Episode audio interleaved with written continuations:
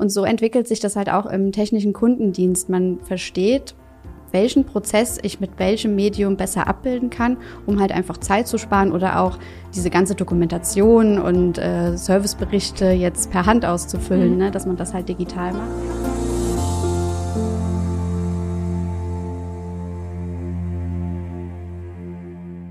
Herzlich willkommen zu einer neuen Folge Industrie 4.0, der Expertentalk für den Mittelstand.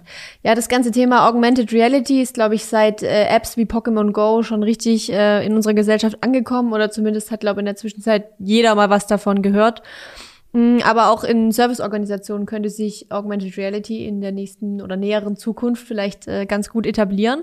Und ich sag mal, warum, wieso, weshalb, das bespreche ich heute mit meiner Kollegin, der Franziska Wudi. Sie Hallo. ist bei uns äh, Teamlead Produktmanagement und schön, dass du da bist. Ja, danke schön. Freut mich auch hier zu sein. Wie immer an der Stelle noch der Hinweis an euch da draußen. Auch die Folge gibt's wieder als Podcast bei Spotify, iTunes und Co. Also hört da auch gerne mal rein, falls ihr zum Beispiel keine Zeit für das lange Video habt. Genau. Franzi, bevor wir loslegen, äh, ja. wer bist du eigentlich und was machst du bei Mobile genau? Ja, genau. Also äh, Franziska Budi mein Name. Ich leite bei uns das Produktmarketing-Team und bin jetzt seit zwei Jahren bei der M-Mobile und äh, ja, Produktmarketing. Also wir sind verantwortlich für die Vermarktung der Produkte, was der Name ja auch schon sagt, äh, in den Bereichen Lager, Produktion, äh, Vertrieb und halt auch das Field Service Management, das heißt technischer Kundendienst, worum sie auch heute gehen wird. Mhm. Und ich bin unter anderem auch verantwortlich für unseren Showroom hier vor Ort, also unser Digital Service Center, wo wir eben diesen ganzen Serviceprozess einmal abbilden. Wir haben da mehrere Bildschirme, so dass man halt auch sieht, wie diese Service-Softwarelösung ähm, auch wirklich funktioniert. Mhm. Und da zeige ich dann auch Augmented Reality. Das heißt, äh, alle Interessenten und Besucher, denen bringe ich das dann näher und zeige dann auch, wie das funktioniert. Genau. Das heißt, wir können es auch empfehlen, wenn man wieder darf, auch mal vorbeizuschauen. Auf jeden Fall. dann äh, legen wir doch mal los mit dem Thema Herausforderungen Herausforderung für Serviceorganisationen, weil ich sage mal jetzt glaube ich nicht nur durch Corona, aber gerade das hat jetzt noch mal befeuert, sind viele Probleme aufgetaucht, die es vielleicht schon gab, aber die man noch so überbrücken konnte ja. mit verschiedenen Dingen. Von was sprechen wir denn da? Genau, also ja, gerade Corona, letzteres hat natürlich äh, gerade starke Auswirkungen darauf, dass Techniker einfach nicht mehr reisen können. Ähm, es gibt aber auch andere Umwelteinflüsse, sei es mal irgendwie auch ein Vulkanausbruch oder mhm. sonstiges, ähm, was man halt überhaupt nicht beeinflussen kann auch Visabeschränkungen oder auch die gesamte Administration rund um diese Reisemöglichkeiten. Ähm, mhm. ne? Das heißt, auch international ist es natürlich immer sehr aufwendig. Wo sind die Techniker, wann und äh, wie und mhm. wie können sie reisen? Also jetzt ist gerade natürlich aktueller denn je. ähm, eine andere Herausforderung ist aber auch der demografische Wandel. Also es gibt natürlich die langjährigen Mitarbeiter, die viel Erfahrung haben, die viele Skills mhm. mitbringen, wenn die natürlich jetzt irgendwann mal in Rente gehen und die Nachkommen halt geringer sind, ist natürlich auch schwierig und man muss natürlich auch dieses ganze Wissen erstmal wieder weiterbringen mhm. und auch die neuen ähm, damit reinnehmen. Und auch, ich meine, wir merken es selber im täglichen Leben, es kommen einfach neue Technologien, man muss sich da einfach weiterbilden und schauen, wie man am Ball bleibt. Mhm. Und das passiert natürlich auch bei Maschinen, Systemen, Anlagen. Das wird komplexer und da muss man natürlich auch die Mitarbeiter wieder mitnehmen mhm. und auch schulen. Genau, das sind so die Herausforderungen, vor denen vielen Serviceorganisationen natürlich stehen. Mhm. Ja. Und was würdest du sagen, sind so Möglichkeiten, wie man dem entgegentreten kann? Also was kann ich tun, um das vielleicht äh, irgendwie für mich zu optimieren? Ja, da kommt natürlich jetzt der Remote Support ins Spiel, ja. auch äh, ja unser heutiges Thema. Das heißt die Unterstützung aus der Ferne ähm, weil man da natürlich, wenn der Techniker jetzt einfach nicht reisen kann, kann er den Kunden vor Ort per Fernunterstützung einfach über ein Tablet oder eine Datenbrille eben Anweisungen geben und ähm, so kann man eben dieses Problematik der Reisebeschränkungen mhm. umgehen. Mhm.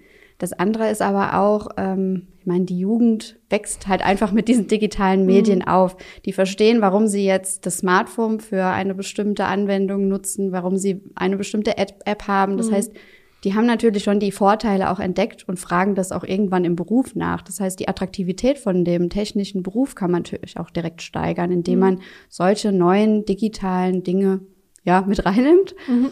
Und ähm, gleichzeitig bietet der Remote Support auch die Möglichkeit, Schulungen durchzuführen. Das heißt, der Mitarbeiter, der viel Erfahrung hat, der vielleicht auch gar nicht mehr reisen möchte, mhm. kann dann im Backoffice den neuen anlernen und ihm so Anweisungen geben, ohne dass halt jetzt zwei, drei oder mehr Techniker halt mhm. halt vor Ort sind. Und äh, das bietet dann der Remote Support an, genau.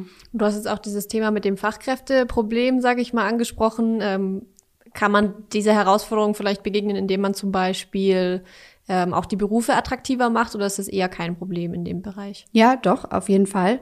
Also ich meine, jeder sammelt Erfahrungen, welche, welches äh, Medium man jetzt für welche Anwendung auch nutzt. Ne? Also ja. wenn ich jetzt zu Hause bin und habe eben lieber das Tablet für die Zeitung zu lesen. Mhm. Ähm, und so entwickelt sich das halt auch im technischen Kundendienst. Man versteht, welchen Prozess ich mit welchem Medium besser abbilden kann, um halt einfach Zeit zu sparen oder auch diese ganze Dokumentation und äh, Serviceberichte jetzt per Hand auszufüllen, mhm. ne, dass man das halt digital macht oder eben auch ähm, die Videotelefonie mit einbaut in Form von einem Remote Support.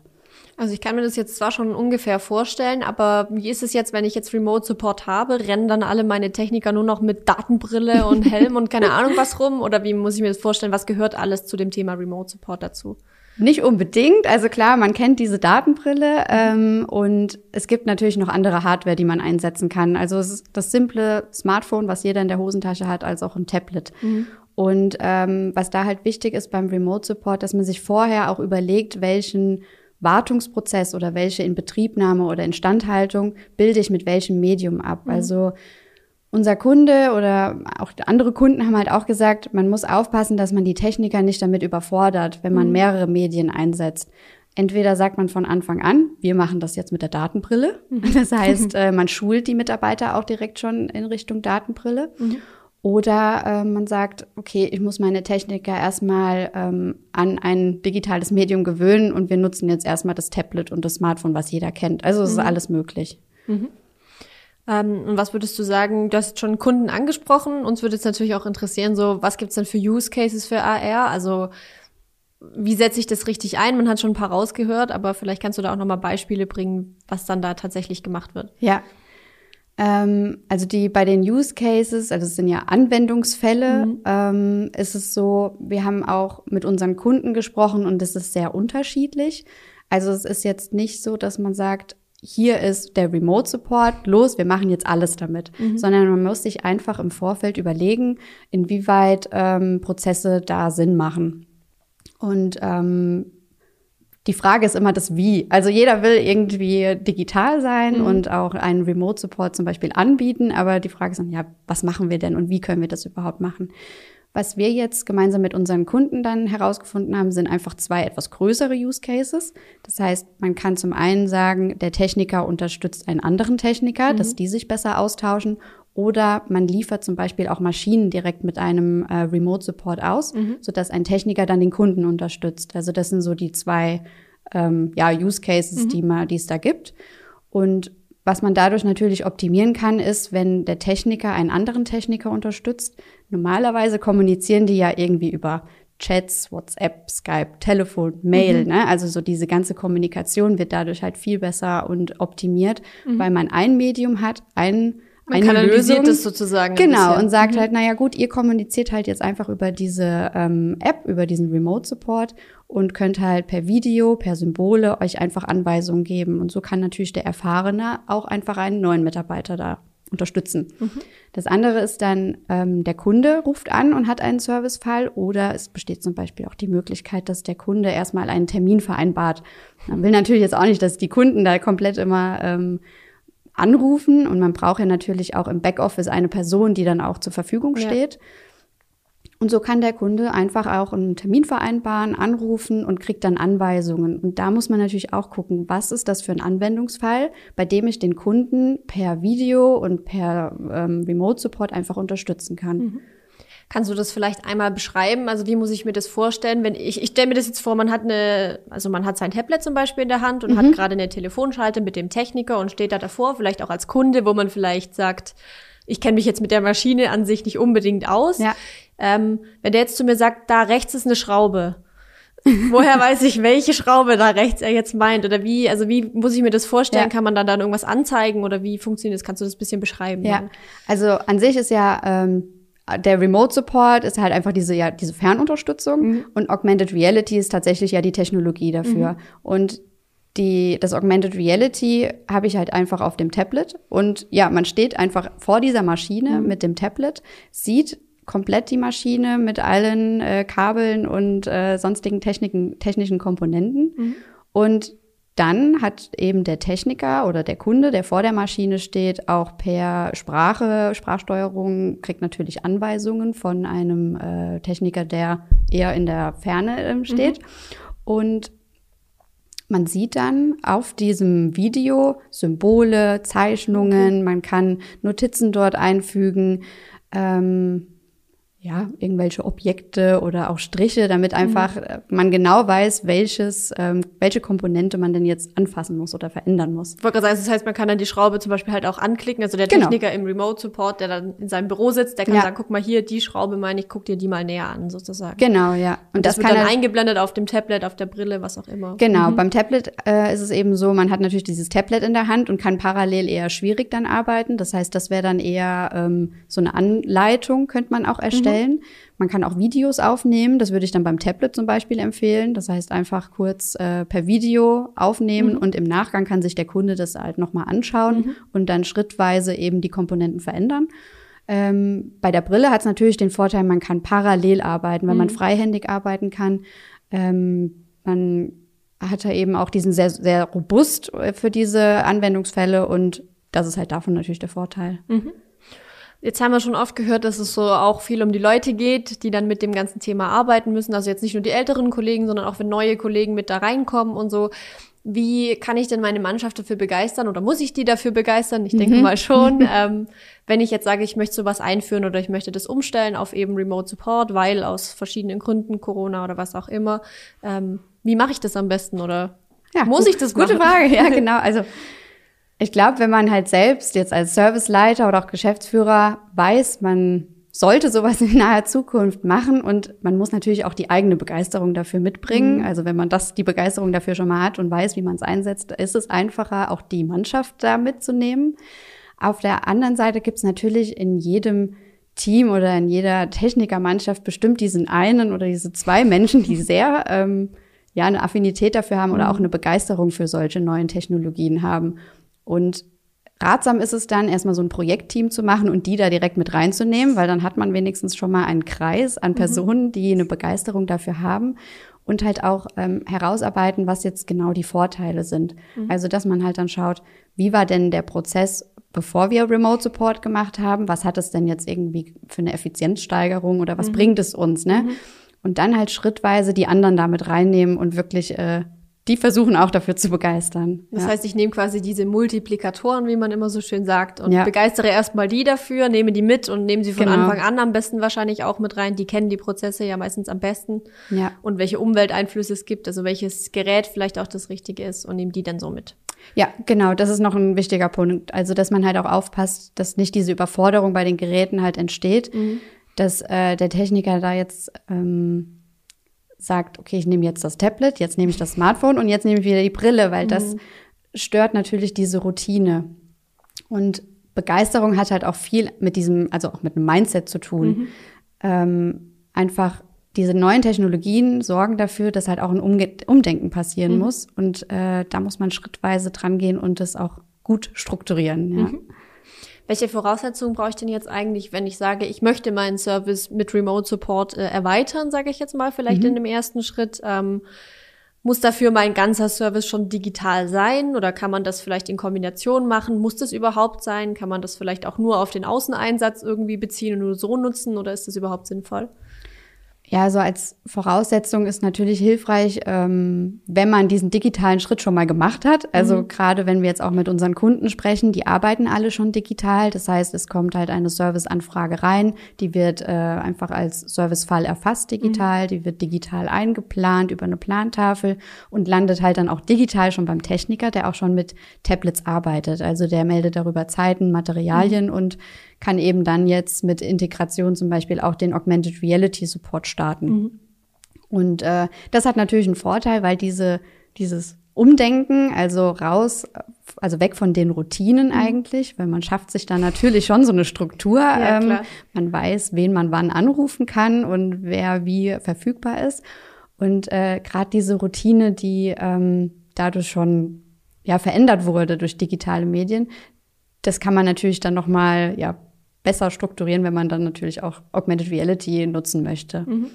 Genau. Aber es ist nicht zwingend notwendig. Also ich nutze das ja auch regelmäßig und ähm, wir haben dann hier bei uns zum Beispiel auch immer einen Use Case. Unser Vertriebsleiter, der Pascal Löchner, gibt mir auch zum Beispiel Anweisungen, wie ich jetzt unten unsere Heizungsanlage reparieren kann. Also mhm. immer ein Riesenspaß. Ich habe auch keine Ahnung von unserer Heizungsanlage. Mhm. Aber mit der Brille und wir hatten tatsächlich einmal den Fall, dass wir eigentlich nur testen wollten. Mhm.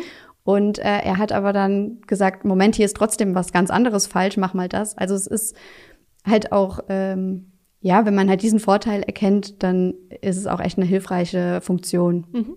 Das klingt auf jeden Fall gut. Vielleicht ja. für alle, die das nicht wissen, wir haben eine Hackschnitzelheizanlage hier äh, im Haus. Genau. Und es ist immer wieder ganz spannend, da mal reinzugucken und zu sehen, wie das alles funktioniert, ja. wie das alles zusammenhängt. Aber es ist ja dann cool, wenn ihr das quasi selber auch schon mal erfahren habt, sozusagen, ja. was da passieren kann. Ähm, was würdest du denn sagen, wenn ich jetzt Remote Support eingeführt habe in meiner Organisation? Ich glaube, man hat das auch schon so ein bisschen angedeutet mit dem Thema, man kann ja auch ähm, Mobile Devices an seine Kunden mit ausliefern, über die man dann supporten kann mhm. und so. Was ändert sich denn sonst noch so in meiner Organisation, mal abgesehen vom, äh, vom Servicetechniker, der jetzt halt mit einer Brille zum Beispiel rausrennt, statt nur mit einem Papier in der Hand? Ja, also was sich halt tatsächlich stark ändern wird, ist gerade die Art der Kommunikation, also die Experten, die Monteure, die viel Erfahrung haben und die man eh immer ähm, nutzt, um mhm. Informationen mhm. zu bekommen. Also das sagt auch ein Kunde von uns, die werden einfach so stark beansprucht, dass die selbst nicht mehr zu ihrer Arbeit dann häufig kommen mhm. und halt rausgerissen werden. Und das hat natürlich zum Vorteil, dass man den Remote Support nutzen kann. Man nimmt Videos auf, man macht äh, Lösungsnotizen ähm, zum Beispiel und es hat halt einen viel nachhaltigeren Effekt, weil man sich dadurch diese Dokumentationshistorie aufbaut mhm. und ähm, andere Techniker einfach darauf zurückgreifen können. Das heißt, diese Dokumente, Notizen werden einfach an der Maschine, also an der Geräteakte in einer ähm, App dann eben gespeichert. Mhm. Und andere können sich das halt hervornehmen und erstmal selbst versuchen, die Lösungen zu finden, bevor man halt wieder den Kollegen äh, beansprucht. Das andere ist, ähm, auch Geschäftsmodelle entstehen dadurch. Mhm. Also wenn ich das eben, an, wie du schon gesagt hast, an die Kunden ausliefer, kann man sich natürlich auch überlegen, okay, wie verändere ich denn mein Geschäftsmodell? Wir haben Kunden, die sagen, nee, ich will das einfach so meinem Kunden zur Verfügung stellen. Mhm. Ähm, bietet natürlich auch so ein bisschen ja, Innovation. Ähm, man wird innovativer wahrgenommen und es ist ein besonderer Service und mhm. bietet vielleicht sogar auch einen Wettbewerbsvorteil, weil man sagt, hey, hier kriege ich einfach meine Maschine viel, viel schneller wieder in Gang. Ich wollte gerade sagen, Geschwindigkeit ähm, ist ja oft ein wichtiger genau, Faktor. Genau, ja. Ähm, hab weniger Stillstandszeiten, ähm, hab direkt die richtigen Ansprechpartner und spare dabei sogar noch Geld, weil Reisekosten dadurch wegfallen. Mhm. Andere Kunden sagen auch, ähm, nee, ich würde das gerne monetarisieren, damit mhm. auch eben ähm, so ein bestimmter Service. Ich liefere vielleicht sogar noch direkt eine Brille mit aus oder auch ein Tablet. Mhm ähm, und kann halt dann dadurch eben diesen ganzen Serviceprozess halt eben auch damit nochmal Geld verdienen, genau. Mhm. Jetzt haben wir vorhin drüber gesprochen, dass man seine Mitarbeiter mitnehmen muss, dass man das gut kommunizieren muss, dass es vielleicht Schulungen braucht und so weiter. Ähm, wir reden ja jetzt aber auch immer wieder vom Kunden selber. Ähm, nur weil ich jetzt für mich weiß, ich mache jetzt Remote Support, der weiß das ja der Kunde noch lange nicht. Vielleicht auch Bestandskunden, die man schon länger hat, mit denen man jetzt nicht jeden Tag gerade im Austausch ist durch Projekte, die aktuell laufen. Ja. Ähm, ja, wie hole ich die denn richtig ab? Oder muss ich die Kunden vielleicht überhaupt gesondert abholen oder kriegen die das dann schon mit, wenn es dann soweit ist? Wie, wie die, geht man das an? Die sollte man auf jeden Fall abholen, ja. Also es äh, ist wahrscheinlich schwierig, wenn man einfach sagt, hier ist die Brille, ruf uns an, wenn was ist. Genau, leg Oder, einfach mal los. Genau. Das ist alles intuitiv. ruf uns an. Nee, also was, was da natürlich hilft, ist, ähm, im ersten Schritt kann man zum Beispiel auch einen äh, Pilotkunden sich erstmal raussuchen und das mhm. testen mit dem, bevor man es auf alle Kunden ausrollt mhm. und dann merkt, ach je, äh, ist irgendwie doch komplexer als gedacht. Mhm. Das heißt, man macht erstmal eine Pilotkundenphase, man nimmt ein bestimmtes Projektteam, die das dann auch begleiten ähm, von der eigenen Mannschaft, so dass man erstmal die Prozesse versteht und auch sieht, wie es denn überhaupt im Real Life funktioniert. Mhm. Ähm, Genau, und dann ist es natürlich hilfreich, Schulungsmaterial zur Verfügung zu stellen, ähm, dass der Kunde auch einfach weiß, wie er es benutzt. Prinzipiell ist das super einfach und intuitiv. Mhm. Also man kann auch an der Maschine einfach einen QR-Code ähm, dran kleben mhm. oder äh, eben fixieren. Und der Kunde scannt diesen QR-Code, wird direkt zu dem richtigen Ansprechpartner geleitet, mhm. kann dann noch irgendwie einen Termin erstellen, je nachdem, wenn es international ist, ähm, kann man halt direkt nochmal für den nächsten Tag einen Termin erstellen, mhm. damit auf jeden Fall jemand auch da ist.